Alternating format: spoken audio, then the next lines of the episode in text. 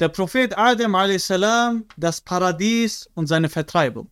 Und was hat das eigentlich mit uns zu tun? Salam alaikum wa rahmatullahi wa barakatuh und herzlich willkommen.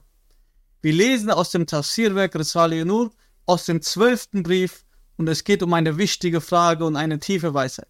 Bismillahirrahmanirrahim, Alhamdulillahi Rabbil Alameen, wassalatu wassalamu ala Rasulina Muhammadin wa ala alihi wa ashabi ajma'in. Die erste Frage. Welche Weisheit steckt hinter der Vertreibung des ehrenwerten Adam a.s. aus dem Paradies? Die Antwort. Die Weisheit liegt in der Beauftragung. Die Aufgabe, mit der er betraut und gesandt wurde, führte zur Enthüllung und Entwicklung des gesamten geistigen Fortschritts der Menschheit und aller menschlichen Potenziale.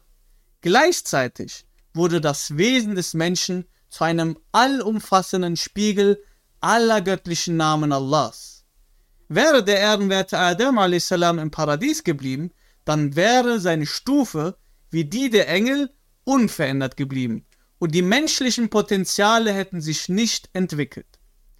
Dabei gibt es viele Engel, die eine feste Stufe haben und für eine solche Dienerschaft bedarf es der Menschen nicht.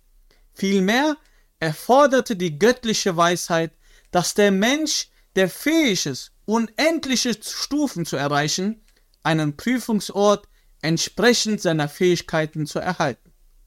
Deshalb wurde er, im Gegensatz zu den Engeln, aufgrund der in seiner Natur angelegten bekannten Sünde aus dem Paradies vertrieben. Ja, das bedeutet, dass die Vertreibung des ehrenwerten Adam a.s. aus dem Paradies pure Weisheit und reine Barmherzigkeit ist. سبحانك لا علم لنا إلا ما علمتنا إنك أنت العليم الحكيم وآخر دعوانا أن الحمد لله رب العالمين.